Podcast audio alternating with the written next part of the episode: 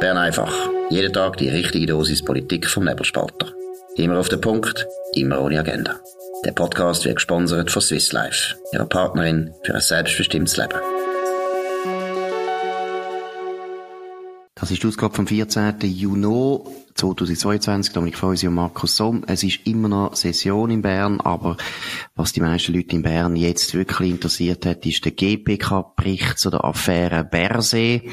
Da geht es um einen Erpressungsversuch durch eine ehemalige Geliebte. Dominik, was ist rausgekommen in dem GPK-Bericht? Ja, der Bericht hat der Alain Verset komplett äh, entlastet in allen Punkten, die zur Debatte gestanden sind, in allen Punkten, die bekannt worden sind, hat man das genau untersucht und so wie ich gesehen der Bericht, ich überschlagsmäßig gelesen, muss ich zugeben, aber der Bericht hat das wirklich à fond angeschaut, ähm, sowohl die Verwendung von einem Repräsentationsfahrzeug für ähm, die Rückfahrt von einem ja, man muss vielleicht halt sagen, Liebesnestausflug in, in Freiburg im Breisgau, äh, wie auch die Verwendung, das, wo wir viel diskutiert haben, sozusagen die Instrumentalisierung von Stabsmitarbeitern bei der Lösung von dem Problem. Es, äh, das, was man dort wirklich können lesen, das muss offenbar, ist offenbar in Ordnung sein. Gut, es sind ja äh, verschiedene Vorwürfe gewesen, wo einerseits die Weltwoche formuliert hat, aber auch die NZZ am Sonntag. Die Weltwoche hat einen Teil von der Recherche gemacht, hat die ganze Geschichte angestoßen. Die NZZ am Sonntag hat nachher vor allem eben das, das Abenteuer in Freiburg im Breisgau en Detail beschrieben, wo er eben äh, das Wochenende verbracht hat und dann mit einem Fahrzeug vom Bund zurückgefahren worden ist an eine Abstimmung wo war an dem Sonntag. Gleichzeitig ist dort noch die Frage offen gewesen, hat er die Rechnung von dem Hotel selber gezahlt oder hat der Bund das gezahlt? Dann ein anderer Vorwurf, der in der Weltwoche war, nämlich ist da Tigris, die Sondereinheit von der Bundespolizei zum Einsatz gekommen und haben die unverhältnismäßig sich eingesetzt. Ich muss auch sagen, nachdem ich jetzt alles gelesen habe, muss ich sagen, ja, es lange nicht dass der Alain Berset wirklich da in ernsthafte Schwierigkeiten kommt. Ich muss auch sagen, eben, dass mit dem Fahrzeug, es steht anscheinend im Bundesreglement, ja, man darf das benutzen, zu privaten Zweck, im Inland und im Ausland. Und wenn wir ganz ehrlich sind, hätte er jetzt das Wochenende verbracht mit seiner Familie in Freiburg im Breisgau und hätte nachher am Sonntag zurückfahren, weil er das Abstimmungsergebnis muss kommentieren in Bern. Kein Hahn würde nur schreien. Man würde sagen, das ist doch völlig normal. Also ist ja klar, er muss da den ganzen Tag arbeiten und er wird wieder mal Zeit mit seiner Familie verbringen. Also es wäre kein Thema gewesen. Dann das Zweite, was du gesagt hast, wegen der Mitarbeiter. Ja, wenn es einen Erpressungsversuch gibt von einem Bundesrat, ja, es tut mir leid, dann müssen die sich einsetzen für den Bundesrat. Das ist eigentlich auch logisch. Also auch dort muss ich sagen, es ist unschön, dass man da eine private Affäre natürlich zu einer Staatsaffäre äh, geworden ist, aber da ist eigentlich der Alain Berset in dem Sinn schon nicht ganz die schuld. Da ist eigentlich die Geliebte gewesen, die nachher den Erpressungsversuch gemacht hat und auch dort muss man sagen, Alain Berset hat eigentlich richtig reagiert, hat nachher nämlich eine Strafanzeige gemacht, das ist richtig.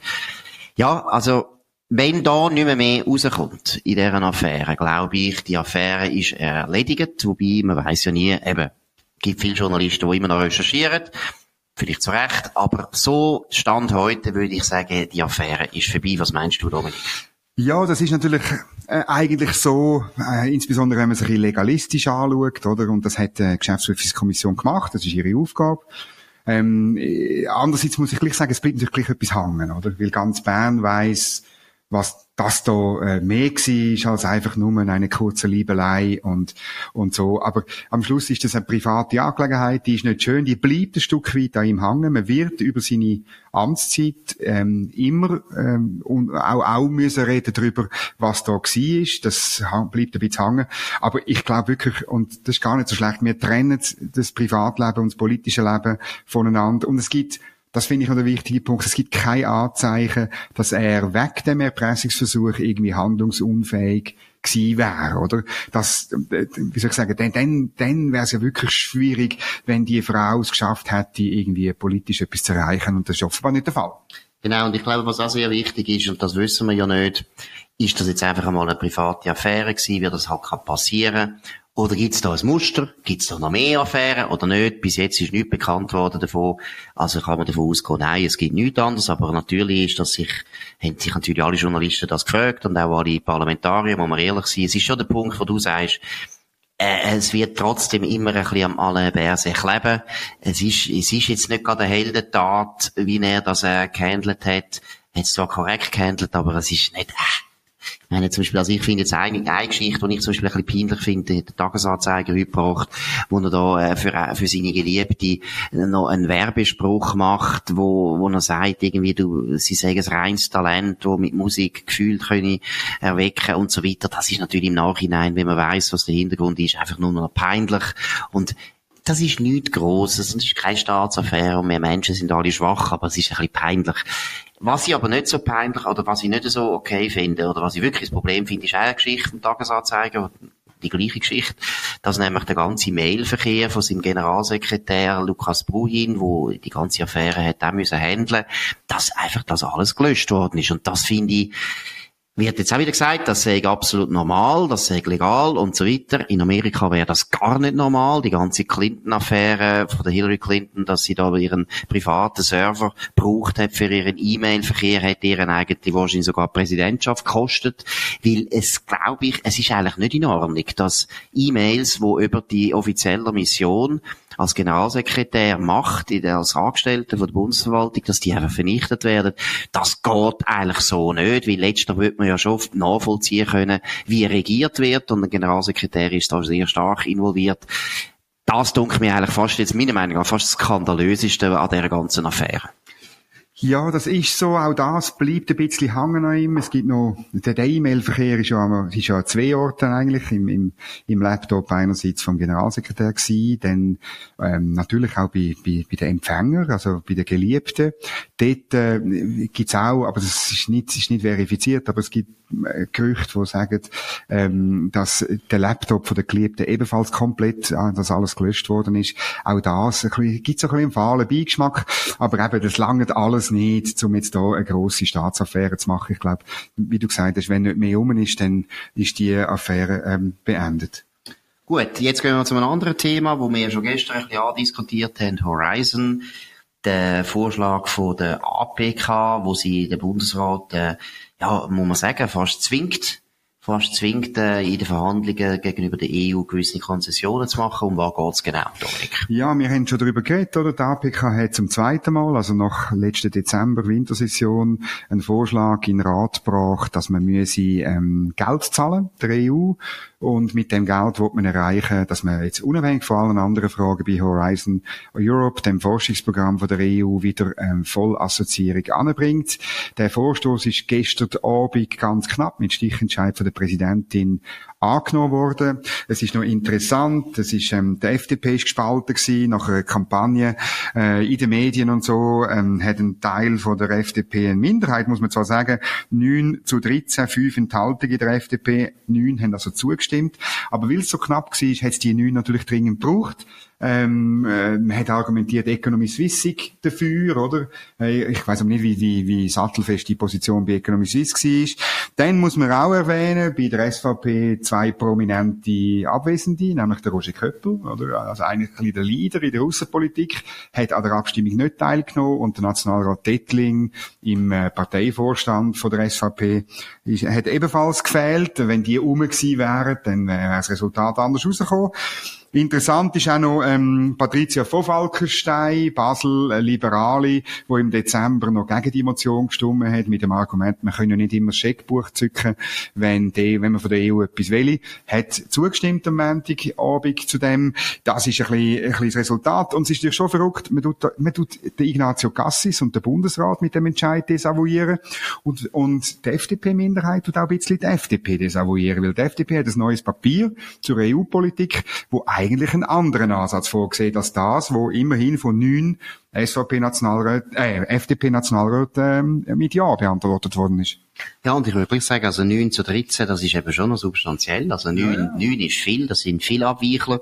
Die Fraktion ist praktisch gespalten gewesen. Dann kommt ja dazu, dass fünf sich enthalten haben. Das sind ja ja, die kann man jetzt nicht sagen, auf welcher Seite wären die gewesen, logischerweise, aber auch das zeigt ja, die Partei ist vollkommen handlungsunfähig gewesen. In doch einer sehr wichtigen Frage. Es sieht nämlich aus wie ein Detail, aber du hast es erwähnt. Man fällt am eigenen Bundesrat, am eigenen freisinnigen Bundesrat Ignazio Cassis ganz eindeutig in den Rücken, weil es wird die Position von der Schweiz, die Position vom Bundesrat wird dadurch extrem geschwächt. Ich muss auch sagen, es ist unglaublich eine naive Strategie von diesen APK-Leuten, die ja das Gefühl haben, sie kommen raus in der Außenpolitik. Aber es ist völlig klar, man zwingt eigentlich den Bundesrat jetzt zu verhandeln, man zwingt ihn gewisse Konzessionen schon zu machen, ohne überhaupt etwas überzukommen. Das ist ein absoluter Affront gegen den eigenen, eigenen Bundesrat. Und dass eine Partei wie die FDP das irgendwo in Kauf nimmt oder nicht merkt, dann auch noch der eigene Präsident eigentlich im Regal stehen lässt, weil der eigene Präsident, der neue Thierry Burkhardt, hat ja das Papier auch maßgeblich prägt. Das ist kein gutes Zeichen und zeigt einfach, dass immer noch die EU-Frage macht eigentlich den Freisinn kaputt. Da muss man immer sagen, es ist, wenn es eine Partei gibt, wo richtig kaputt gemacht worden ist durch die EU-Frage und nach wie vor kaputt gemacht wird, das ist einfach die FDP, wo immer gespalten ist, immer hin und her gerissen ist und dann so weit geht und die eigenen Leute sogar noch desavouiert. Ja, also das ist äh, ein riesen Problem. Ja, man muss schon sagen, oder? Die FDP und der neue Präsident Thierry Burkhardt haben ja das Papier gemacht, um bei dem Thema einen gemeinsamen Nenner zu finden. Also der Thierry Burkhardt ist mit dem antreten auch. Wir müssen in diesen Themen, wo wir gespalten sind, ähm, eine politische Arbeit leisten, letztlich eine Positionierung entwickeln, wo alle können dahinter stehen. Und ähm, das Papier ist ziemlich frisch, es ist verabschiedet worden, die Fraktion hat sich dahinter gestellt und ähm, und jetzt hat es nicht funktioniert. Interessant ist noch der, der Fraktions Fraktionschef, der neue, ähm, Nationalrat Gauthier, Neuenburg, selber ein EU-Turbo, hat aber, hat aber anders gestimmt. Er hat die Emotion abgelehnt, oder? Das heißt, der Fraktionschef hat begriffen, um was es dort gegangen ist. Absolut, das ist richtig. Also immerhin hat er dort Disziplin bewahrt, das ist ganz wichtig. Aber eben, es zeigt ja auch, dass man schon in der kleinen, es ist ja eine kleine Frage, wenn wir ehrlich sind, es ist, es geht es eigentlich ja, um. Es ist Verhandlungstaktik und so weiter, es ist eben naiv, das haben wir erwähnt, aber es ist ein kleines, ein kleines Thema. Und man sollte ja gerade schon bei so kleinen Themen, sollte man dann als FDP oder als Partei nicht unnötig noch irgendwie eine Spaltung irgendwo hinnehmen und so, so handlungsunfähig erscheinen und dann noch den eigenen Bundesrat desavouieren. Also, ich meine, man kann einmal einer freisinnigen Partei schon nicht mehr helfen. Das ist wirklich hart. Ich möchte aber noch etwas auch noch erwähnen. Du hast Patricia von Falkenstein erwähnt. Das ist natürlich Basel-Stadt, kennen wir auch gut. Und es hat natürlich zu tun mit der Pharmaindustrie, die dort gewissen Druck gemacht Die haben wirklich das Gefühl, Horizon sei ganz wichtig. Ich glaube, sie irren sich dort, aber das ist sicher der Hintergrund. Und es ist auch die Handelskammer Basel, wo sehr stark natürlich für das geweibelt hat. Aber ich bleibe dabei, wenn man Horizon will, äh, wirklich retten für die Schweiz. Nimm mal an, das sei sehr wichtig und hat ja sicher Vorteile, da würde ich gar nicht bestreiten. Aber dem muss man nicht so vorgehen. Das ist wirklich dumm, dass man einfach so das Gefühl hat, ja, am besten wir legen uns auf den Rücken und zappeln mit allen vier Beinen und dann wird die EU sicher nachgehen. Einmal ist schon wahnsinnig schwer nachzuvollziehen, dass die Leute eigentlich immer also vor allem eben so die angeblichen Außenpolitiker, die grosse Erfahrung sollen haben, dass sie immer wieder die gleichen Fehler machen und immer das Gefühl haben, verhandeln muss man einfach ganz lieb sein und schwach tun und dann kommt man über, was man will. Immer wieder der gleiche Fehler machen ist ein gutes Stichwort. Heute grosse Debatten über den indirekten Gegenvorschlag von der Gletscherinitiative ist so rausgekommen, wie wir vorausgesagt haben. Das Parlament ist auf die, auf die Vorlage eingetreten. Die Details stehen noch aus. Ähm, an sich der Widerstand nur aus der SVP. Ähm, es, auch, auch da, oder? Es kommen die gleichen Fehler von der CO2-Abgabe wieder. Die Referendumsdrohung von der SVP steht im Raum, hat heute keine Rolle gespielt. Es ist eine lange Debatte gewesen, aber am Schluss Schluss sehr klar, jeweils gegen 52 Stimmen sind die entsprechenden Anträge abgelehnt worden. Ja, ähm, man geht jetzt einfach wieder in die Richtung und ähm, ja, wahrscheinlich braucht es halt wieder einen Volksentscheid.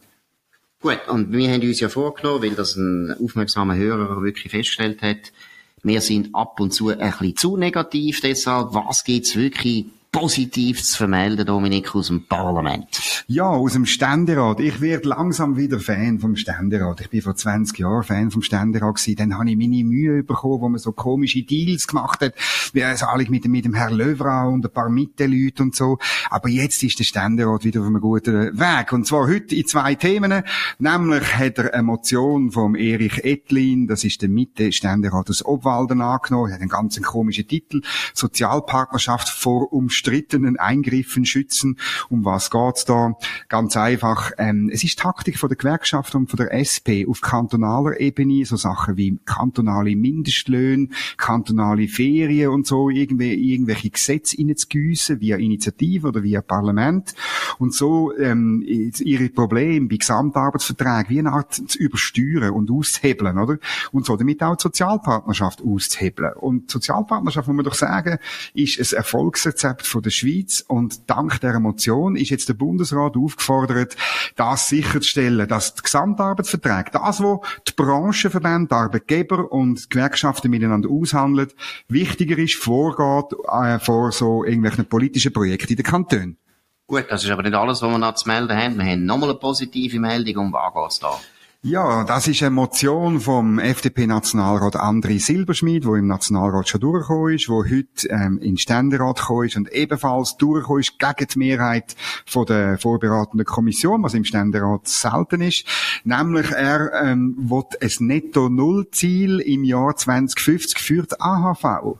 Oder? Und es ist natürlich clever vom André Silberschmidt. Er übernimmt sozusagen da die, die Modewörter Netto-Null und Nachhaltigkeit und tut sie anwenden auf auf äh, eines der wichtigsten Sozialwerke, die wir haben. Und ähm, das ist durchgekommen. Das heißt, ähm, wir sind, es ist so sicher wie das Amen in der Kirche, dass wir in der AHV eben trotz der kleinen ähm, Reform, die man hoffentlich durchbekommt im Herbst, dass man noch weiter muss machen, weil Netto Null ist bei der AHV noch längstens erreicht.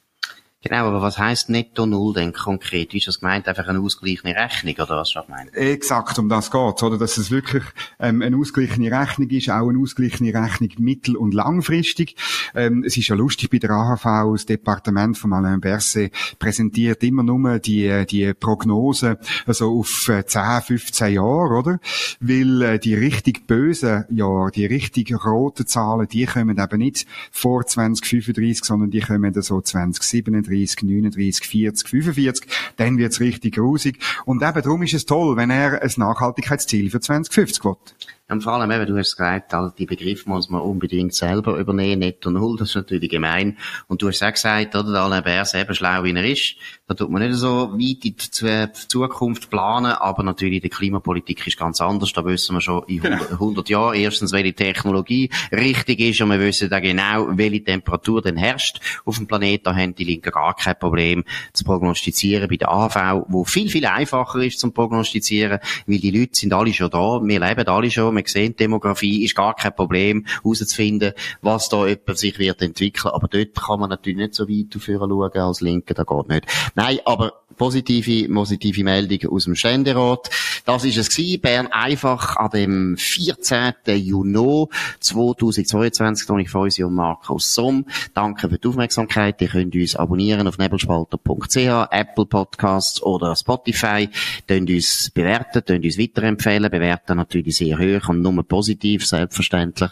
Wir hören uns wieder morgen zur gleichen Zeit auf dem gleichen Kanal. Danke für die Aufmerksamkeit. Das war Bern einfach, immer auf den Punkt, immer ohne Agenda. Gesponsert von Swiss Life, ihrer Partnerin für ein selbstbestimmtes Leben.